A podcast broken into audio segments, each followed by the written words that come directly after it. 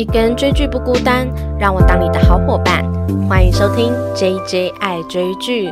Hello，大家好，我是 J J。没错，好久不见大家，我回来了。有人 不知道有没有人在等我？我大概已经一个多礼拜没有出现在这个 Podcast 平台上。那虽然这期间我还是有在更新我的 IG，不过我的 IG 也只为了机智的医生生活而更新。我这个休假的一个多礼拜，真的就是在耍废。我就发现说啊，尽管其实录 podcast 对我来讲是一个非常快乐的事情，但是尽管是做自己喜欢的事，休假这件事还是让人家感到非常的快乐。我真的差一点点就是不想拾起这个麦克风，可能从这个平台跟大家说再见。但是也是因为我最近在休假的时候啊，我本来打算哦，就多追几部剧这样子。但当我可以休假，然后到自己的意愿看剧的时候，我发现我全都在看一个综艺，就是《新西游记》，这就是我今天要聊的主题内容喽。因为 这一整个礼拜啊，我几乎都在把《新西游记》从头开始看。什么叫从头开始看？诶，那我先简介一下，《新西游记》啊是韩国非常有名的综艺节目，它是由罗英席 P.D 所制作的。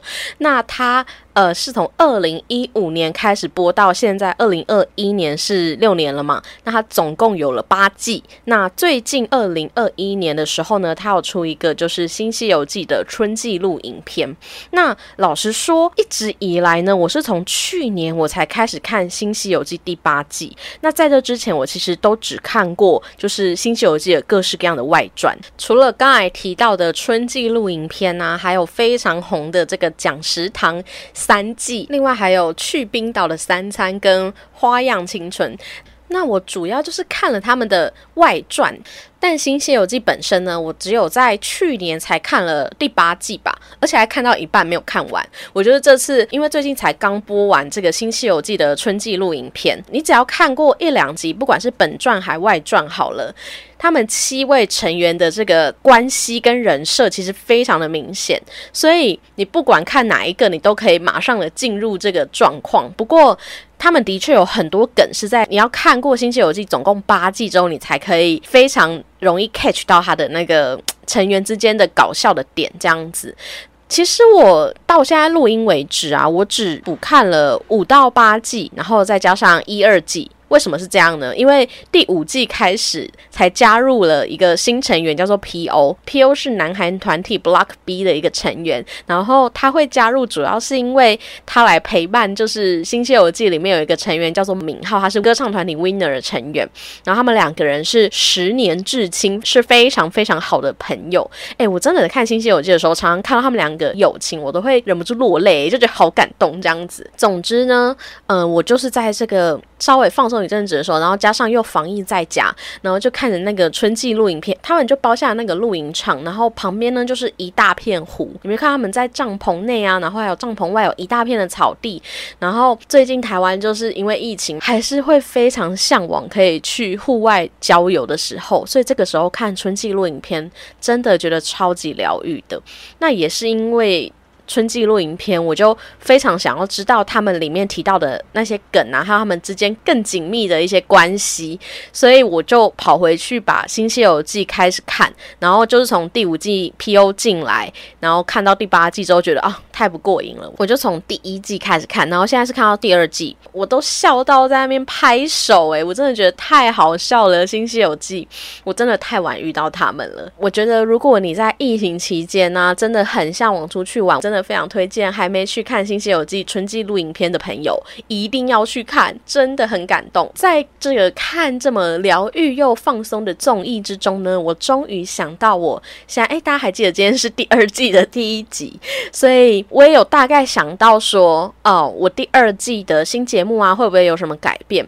其实我稍微做了一下我的总结，我其实觉得我第一季，因为我是一个完全新手嘛，那我也是第一次产出影剧相关的内容，第一。最后一集，就是喜剧开场那一集，我有提到说，其实我本来可能只做一季就要结束了，但是做完一季之后发现，哎，意犹未尽。其实我还蛮快乐，可以跟大家这样分享的。感到最意外的事情是，我在休息的这一两周啊。竟然真的有听众会来我的 IG 留言呢，然后跟我分享他听的心得。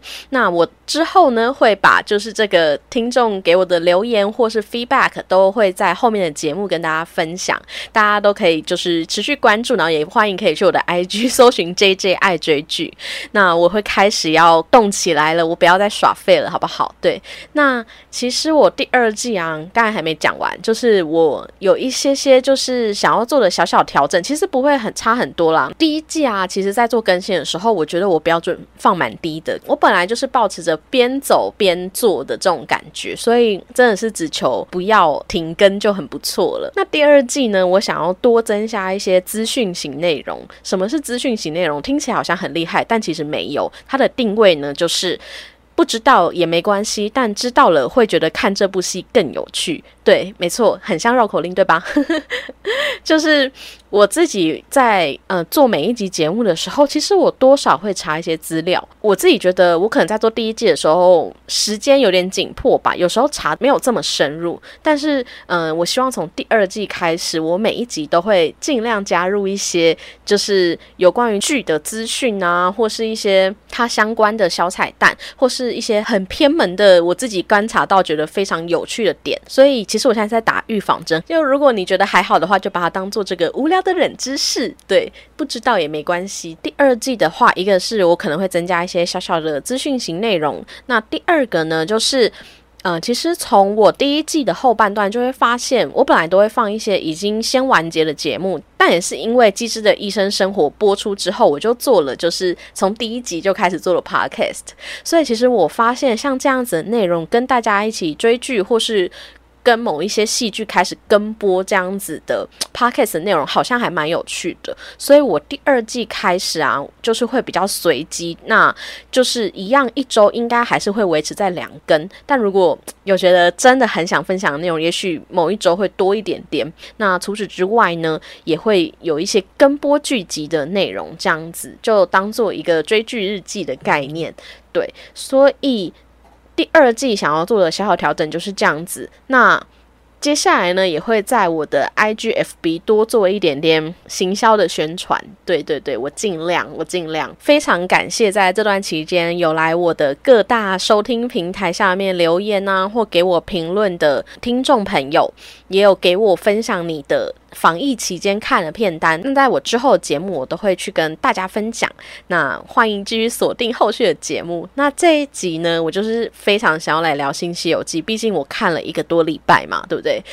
而且而且我看的很疯狂，也就是会有一点到熬夜在看。想说一个都已经过这么久的综艺节目，是有什么好熬夜在看的？没错，其实我这一集呢，比较想要着重在聊这个《新西游记》的录影片。那以防我之后会想。要做《新西游记》，特别帮他做一集。不过你知道《新西游记》有八季耶，我到底要怎么做那个内容？我其实想很久。对我有机会的话，我应该会帮《新西游记》做一个专门的一集节目。但这一集我会前面介绍一下《新西游记》是什么样的综艺节目，那稍微聊一下里面的成员。然后接下来呢，就聊一下这个《新西游记》的录影片这样子。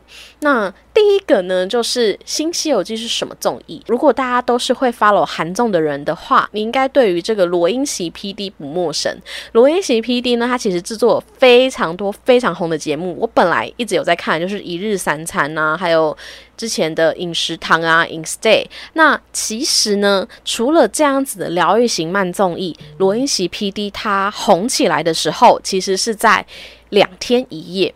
两天一夜现在已经是第四季了。那其实两天一夜一二三我是没有看的，没错，我是到第四季的时候，因为金宣虎这个演员的关系，我才去看两天一夜第四季。但其实两天一夜它身为一个国民综艺啊，它最初其实是因为罗英喜 PD 还有这个江虎东跟李寿根还有殷志源这几个团员一起组成的游戏型综艺。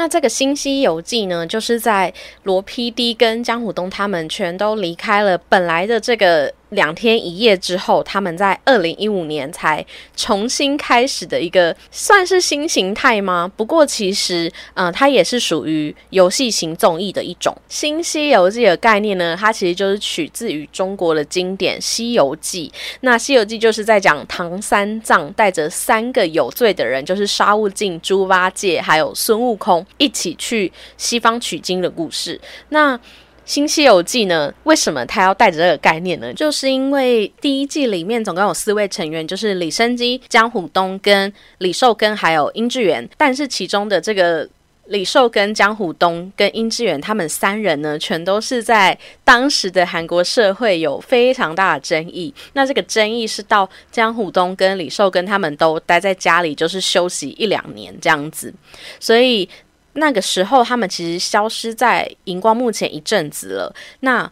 其实我觉得，我一直觉得罗 PD 啊，罗英喜 PD 是一个非常非常重感情的人。你如果一直有在看他的综艺的话，你都会发现他用的团队都是互相利用的。就是在《新西游记》的团队呢，也会跑去做僵尸堂或是饮食堂。就是他其实对于曾经跟过他的工作人员或是这些主持人，很多都是跟在他身边好多好多年的。他当初就是跟李生基一起讨论说，有没有办法让这几位哥哥可以付出到。这个荧光幕前，于是他就想出了这个《新西游记》这个概念。李生基呢，他其实就是韩国演艺圈里面就是形象非常良好的这个国民男友的代表嘛。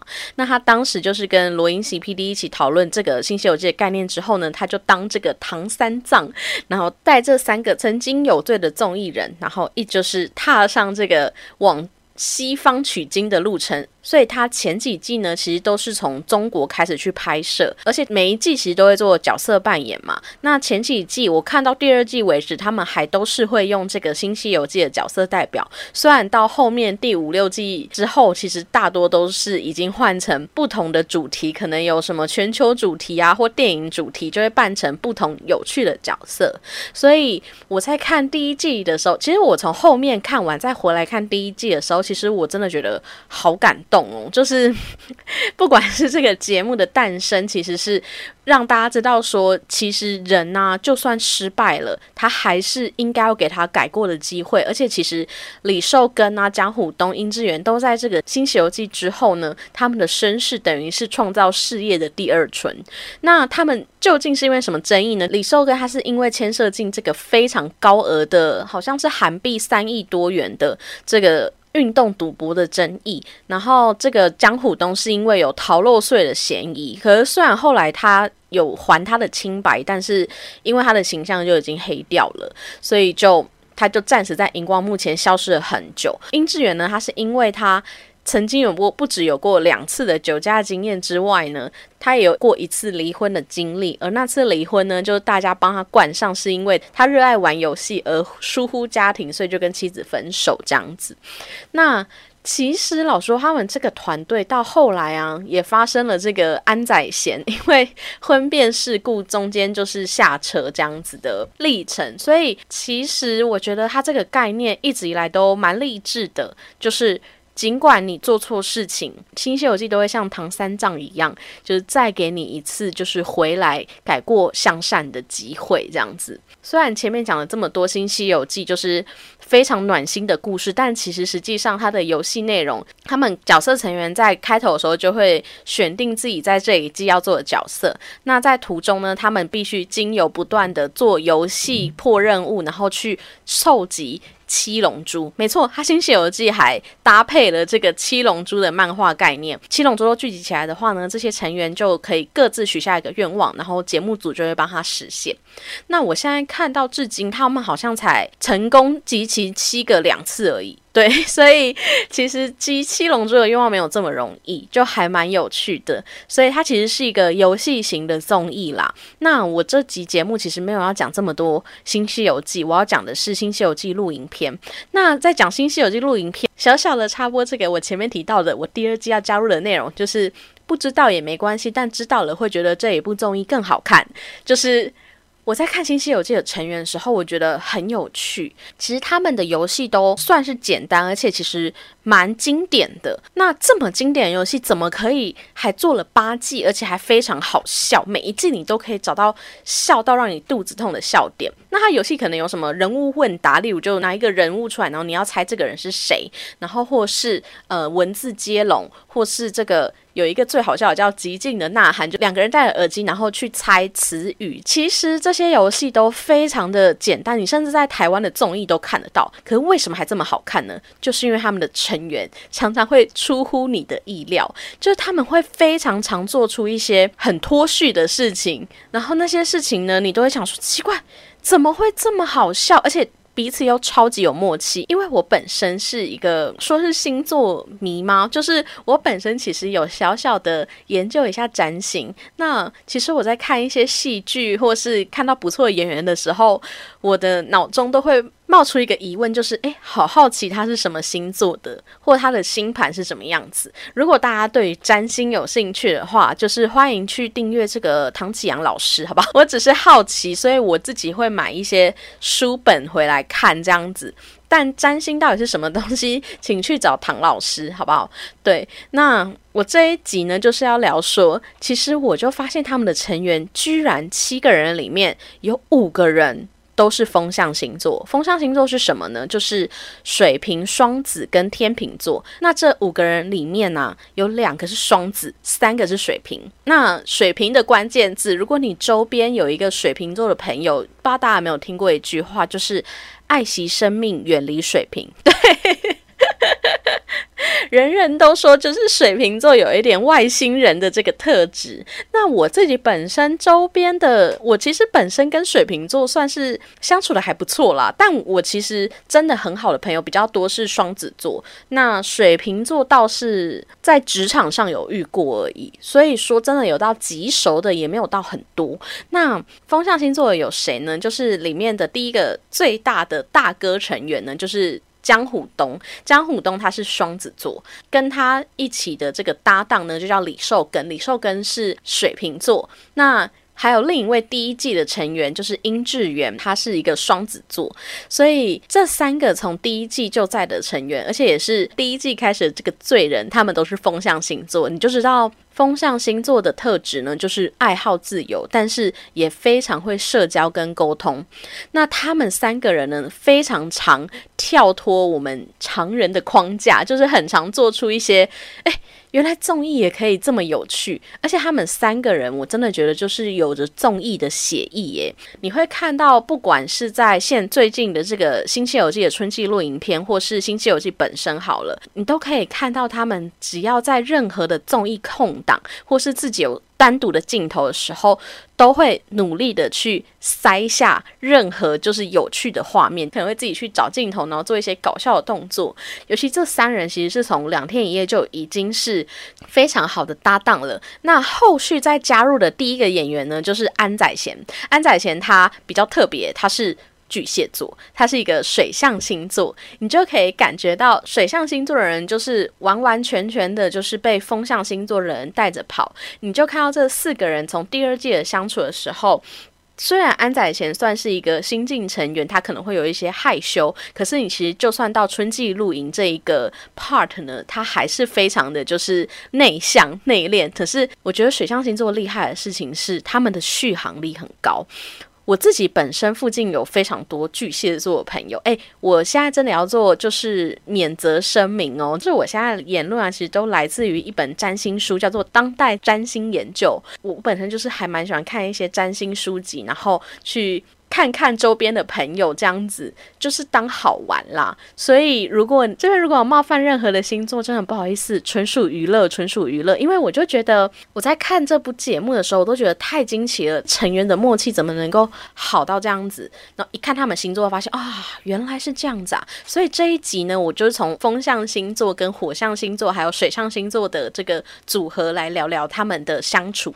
那安仔贤刚才提到就是水象星座嘛，水象星座就是。看起来很内敛，但实际上续航力很高。安宰贤后来的人设呢，其实也是有一点疯狂的程度。就是你平常如果对他好好的话，就对你非常的温和；但是你一旦就是惹到他的话，他就会像一个疯婆子一样反击，而且他的反击都非常的细腻，而且还会去猜说你下一步会怎么走。然后他就会在下一步的时候设下陷阱这样子。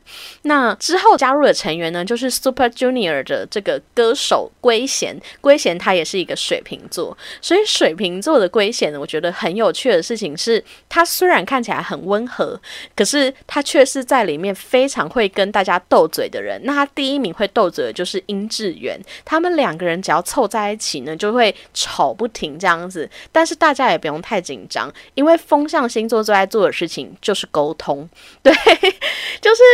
我觉得跟风象星座的朋友相处很好玩的事情是，你可以尽情的表达你的意见，他。不一定会认同，但他绝对会听。你就会感觉到，你跟风象星座的朋友相处的时候，很长就是两个人会处于一种辩论的状态，但是这个沟通之中会默默的，就是达到一个平衡点。那我本身其实我是狮子座，那我自己的风象星座在我的盘比例里面其实是占比非常低的，所以我特别就是羡慕风象星座的朋友，他们身上常常会有我就是很羡慕的特质，例如幽默感。对不对？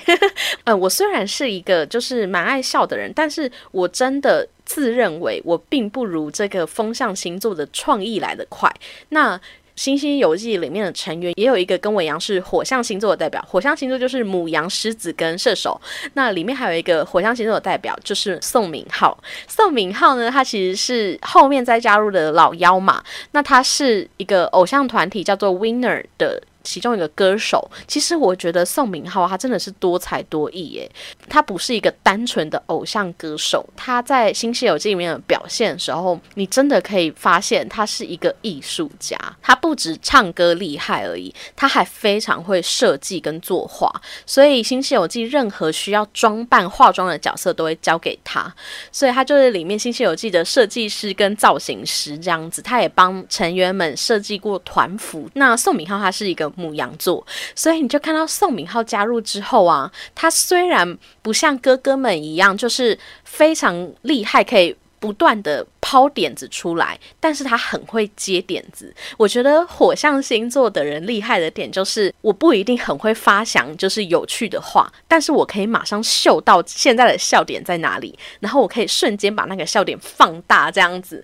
所以我觉得宋明浩加进来之后，就是一个非常画龙点睛的角色。就是这些哥哥们他们常常争辩不休的时候，你就会看到明浩在后面就是哈哈大笑。就是火象星座就是俗称的火象三傻嘛。就是大家都很乐观，很有趣，这样。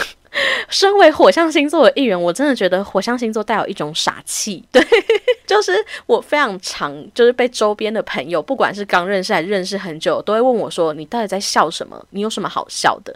对，没错，我就会想说，我也不知道我在笑什么，就觉得目前笑点很多。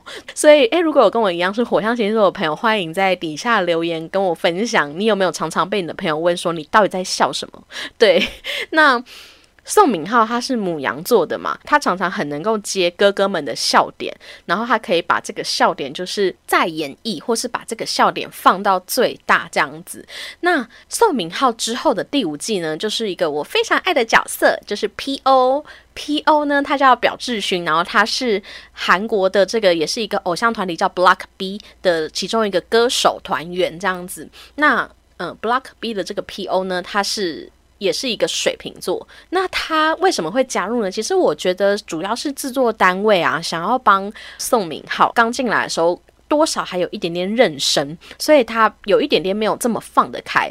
P.O. 跟宋明浩的关系呢？他们是从他们高中时期就是同学，然后他们一起担任偶像练习生，然后一起在演艺圈闯荡，所以是非常非常亲密的挚友的关系。我常常看宋明浩跟 P.O. 之间的感情，我都会觉得好感动，很想哭诶。就有一年呢，宋明浩生日的时候，P.O. 居然拿着花去到宋明浩的家里，然后是把这束花送给宋明浩的妈妈，然后跟他说：“谢谢你生下宋明浩，让他成为我。”这么好的朋友，这样子，我觉得他们两个之间的友情，就是完完全全，你只要看过《新西游记》的话，你都会觉得他们之间的互动非常的自然，而且。P.O. 其实我觉得他超级会交朋友。我跟你说，风象星座的人真的很会社交。这个社交真的是连就是我们火象星座可以把这个氛围弄得很快乐，都觉得甘拜下风的。风象星座的社交能力啊，真的是可以一秒融入到群体里。所以 P.O. 虽然是第五季才进来的人，但是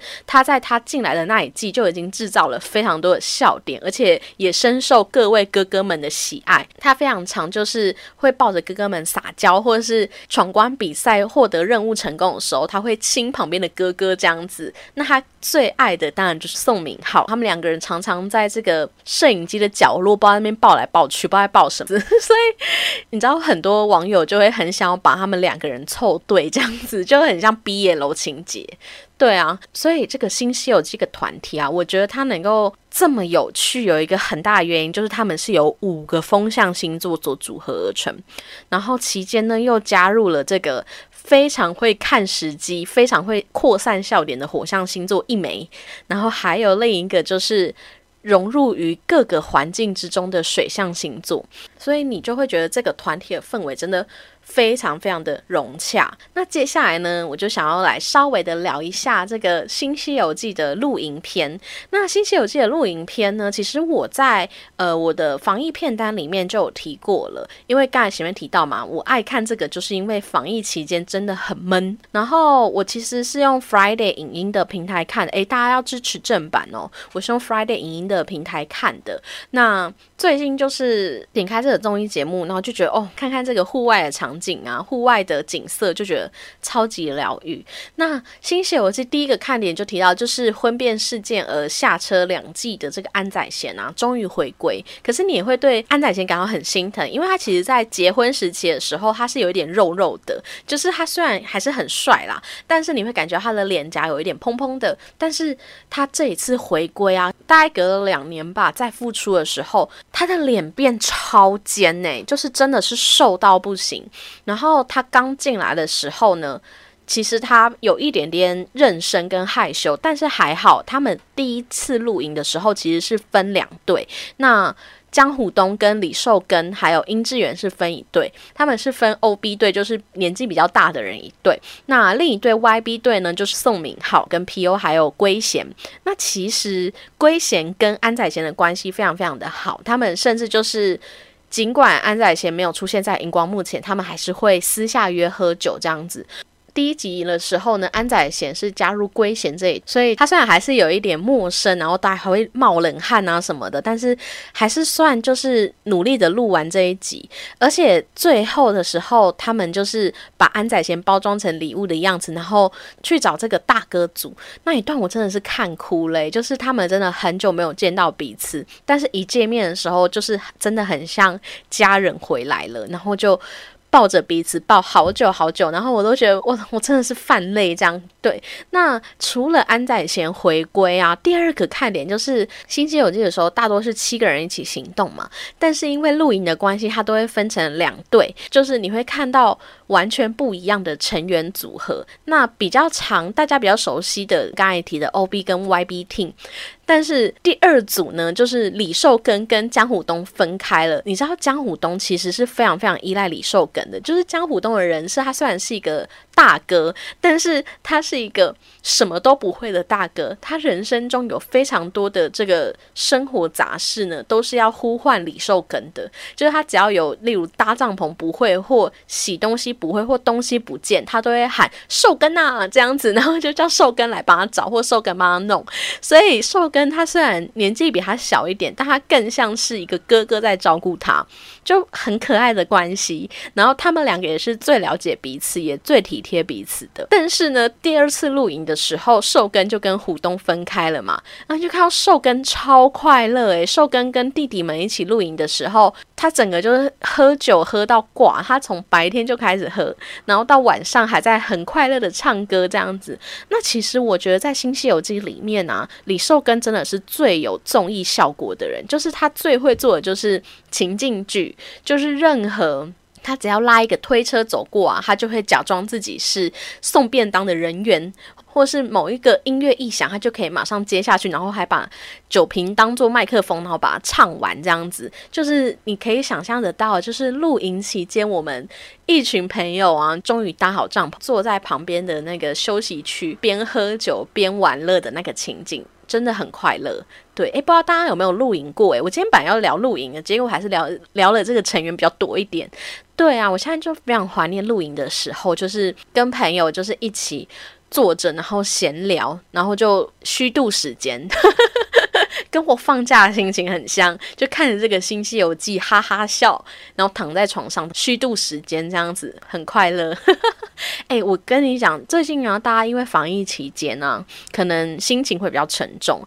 如果这个时候你觉得你心理压力真的很大，真的是。不要害怕，勇敢的放假，勇敢的休息。我觉得我休息这一个多礼拜，虽然也不到真的很长，但是我其实蛮快乐的，而且心情其实放松很多，然后有点调整回我刚开始做这个 podcast 节目的心情吧，就是单纯想要分享一些我觉得啊超级好看，然后很有趣的综艺或是戏剧电影，然后跟大家分享这样子，就是很单纯的分享。那非常感谢你们愿意听到现在，谢谢你们。那回到就是除了这个成员的组合啊，第三点就是找回我们露营时的快乐。而且其实，在新西游记的时候，当然就是不断的需要搞笑嘛。但是在这个露营片的时候，其实多了很多真心话时间，例如他们不断的去回想说啊。现在《新西游记》我们居然已经做了六年了，甚至做的比两天一夜还要久。然后回想说，他们做第一季的时候，从来没有想过可以把《新西游记》做这么久。然后他们其实很多成员都已经四十几岁、五十几岁了，所以也在回想说自己的一生啊，居然没做什么，年纪就变大了，就是很多中年人的感慨。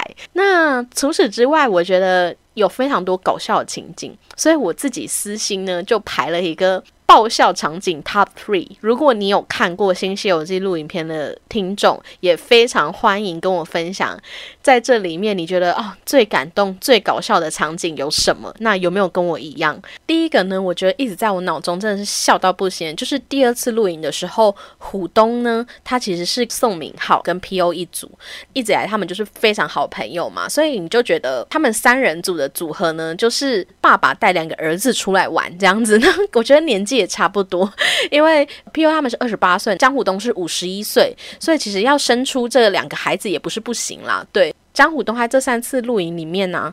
他就是秉持着他一贯的原则，就是一直吃。他从第一次露营就吃了十六餐，那第二次露营有吃到十五餐吗？有点忘记了。反正我觉得里面最好笑的一幕就是江湖东已经吃了一整晚之后呢，还一直叫 Mino 跟 P.O 说：“嗯，我们可不可以把剩下来的肉拿来做泡菜炒饭？”P.O 就非常的傻眼，然后就说：“哥，难道你就不能单纯吃肉就好了吗？一定要吃这些吗？”然后。江湖东就真的很想吃，他他就说：“我不是在做综艺，我也没有在搞笑，我真的饿了。”就真的很可爱。虎东真的是狂吃哦，最好笑的就是 P.O. 这时候就跟虎东说：“哥，你不要忘了，其实我们两个人也是曾经胖到九十公斤的人呐，我们都只是一直在忍着而已。这些东西，什么泡菜炒饭，小意思这样子。”然后就开始有点挑衅江虎东，然后这时候江虎东就回他们说：“我国小就已经九十公斤了。”那一段真的超级好笑的，因为 P.O 跟宋敏浩其实就是很好的朋友嘛。然后那时候他们都是一个小胖，那两个人最著名的事迹就是他们那时候就是真的是胖到九十公斤，然后一起瘦身减肥。没想到就是一山还有一山高，在这个江虎东面前。他们九十公斤根本是个小 case，我就觉得超级好笑那一段，我真的是笑到不行诶。然后还有第二段呢，就是曹圭贤跟殷志远啊，他们两个人就是有一个称号叫做“阴曹地府”，他们两人只要一斗在一起呢，就非常会吵架。而且其实殷志远常常就是他在里面的人设是有一点出丁形象，就是很常暴冲，很常耍一些卑鄙的小伎俩。可是殷志远厉害的就是。他做一些 baby 的事情，你还是不会讨厌他，你会觉得他很可爱，对，就是很有趣。他们两个人在第三次录影的时候，就是凑在一起嘛，他们就一起要煮这个可乐炖鸡。他们两个人就不过为了这个炖鸡，就是要先放蒜头还是不放蒜头，就已经吵到不可开交了。旁边的两位弟弟呢，也就是 P.O 跟 Mino 呢，很傻眼，就想说到底是有什么好吵的。他们就开始煮之后，宋敏浩就拿着一个洋葱走过去，然后就说：“哎，洋葱只要切一颗吗？”他们两个人居然前面都在吵架，转身就。默契十足的喊出：“不对，不对，洋葱要两颗，就是一字不差，然后喊出一模一样的话，而且是同时间，就觉得天啊，这真的是根本就是情侣之间的行为，就很像爸爸妈妈一直在狂吵架，但是该有默契的时候还是非常有默契。这个是我觉得。”超好笑的，Top Two。那第三个好笑的呢？我觉得这应该在很多人的排名里面是第一名啦。但因为我就是对于这个游戏类的笑点还好，那这个笑点呢，就是在这个露营片啊，在最后一次露营的时候，他们几个成员就因为露营场都放在他们两个帐篷都放在一起，然后我们就看着。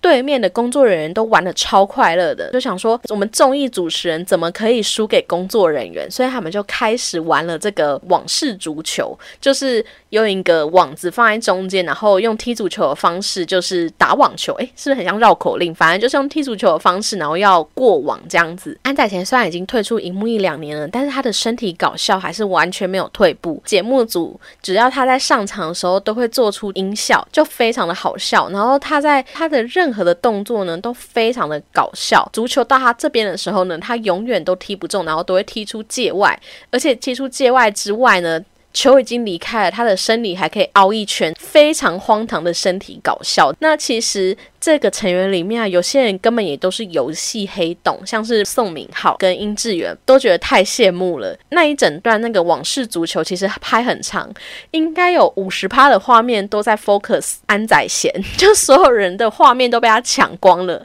他只要。真的认真的踢球，所有的画面都在他身上，因为他认真的踢球就狂失误，就非常的好笑。所以我觉得最好笑的前三名呢，第一个就是虎东东国小就九十公斤，然后第二个就是非常有默契的阴曹地府，然后第三个就是连综艺人都羡慕的安宰贤身体搞笑。所以其实看完这个《新西游记》录影片，我真的觉得超级疗愈，也非常非常推荐。就是如果还没有看过这个《新西游记》的听众朋友，这真的是我超级推荐的韩国综艺。真的保证每一集都可以让你笑到不行，而且他们各自的人设都非常的清楚，所以你其实不管看任何一个，就是刚才提到讲食堂啊，或《新西游记》或《新西游记》录影片好了，你都可以很快速的进入状况。那《新西游记》的第九季呢，也会预计在今年的下半年，就是十月会播出，是首次这个安宰贤也要回归，他们七人终于要合体了，就。真的超级期待！我目前是还剩第二季后半，还有三四季还没看，我会赶快把它补完。那也非常欢迎非常喜欢这部综艺的听众朋友啊，也可以去我的 IG 搜寻 JJ 爱追剧，然后跟我分享你有多喜欢这个综艺，然后还有你在看春季录影片的时候有没有一些爆笑疗愈的场景。都可以跟我分享哦，非常感谢大家今天的收听，这是我的第二季的第一集，那我回来了，欢迎大家可以继续期待我后续的节目，谢谢你们，大家再见，拜拜。